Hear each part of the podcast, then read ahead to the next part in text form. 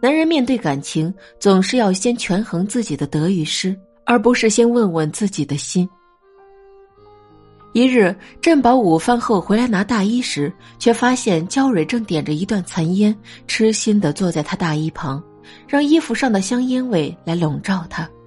烟头缓缓烧到他手上，烫了手，他才抛掉。镇宝认得那景泰蓝的烟灰盘子，就是他屋里的那只。婴儿的头脑和成熟的妇人是最具诱惑的联合，振宝这一次被完全征服了。那一晚，焦蕊在弹钢琴，忽的琴声戛然而止，砰轰一串混乱的声响，两人到底是在一处了。那时的旧上海，既充斥着国外的邪恶，同时又保留着传统中国的道德束缚。男人尚且是畏首畏尾，不敢付出真心，反而是那个一向要什么有什么的女人，总是愿意顺从自己的内心，因为她有那份能得到的自信。偶遇，心里有爱，就觉得处处都有光。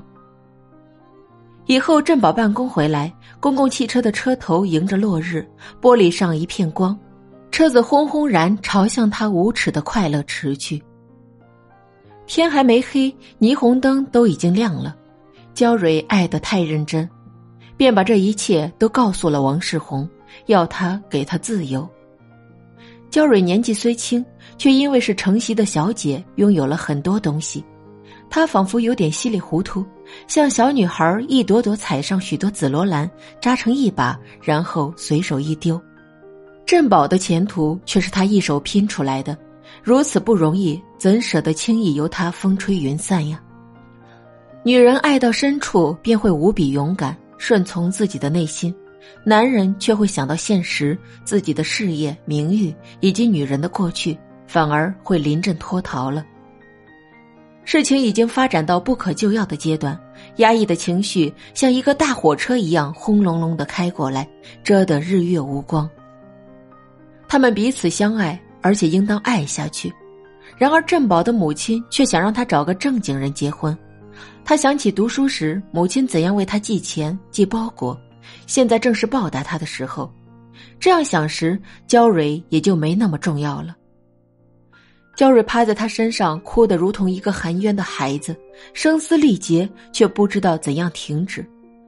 这女人的温暖覆盖在他身上，像是一床软缎面的鸭绒被。振宝觉得这是一种情感上的奢侈。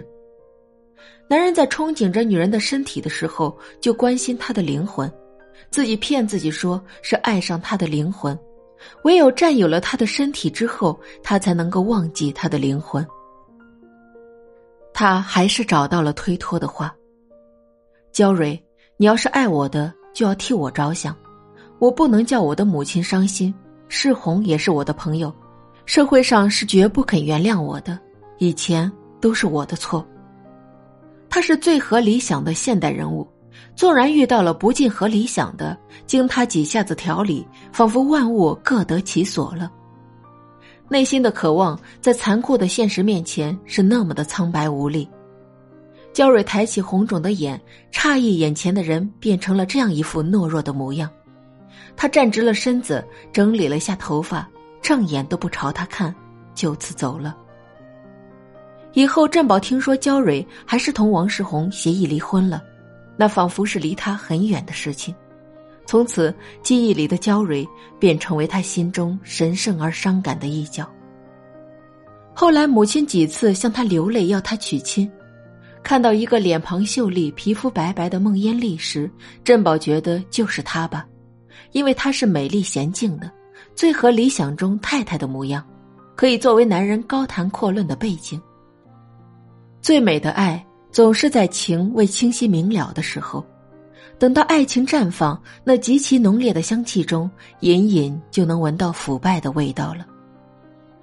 镇宝起初还觉得燕丽那少女的害羞是可爱的，然而婚后燕丽连最好的室内运动都不喜欢，一切渐渐习惯以后，她连这一点少女美也失去了，变成了一个很乏味的妇人。燕丽不是活泼大方的主妇，在家中也没有地位。生产时吃了苦头，便发了所有女人都发过的脾气。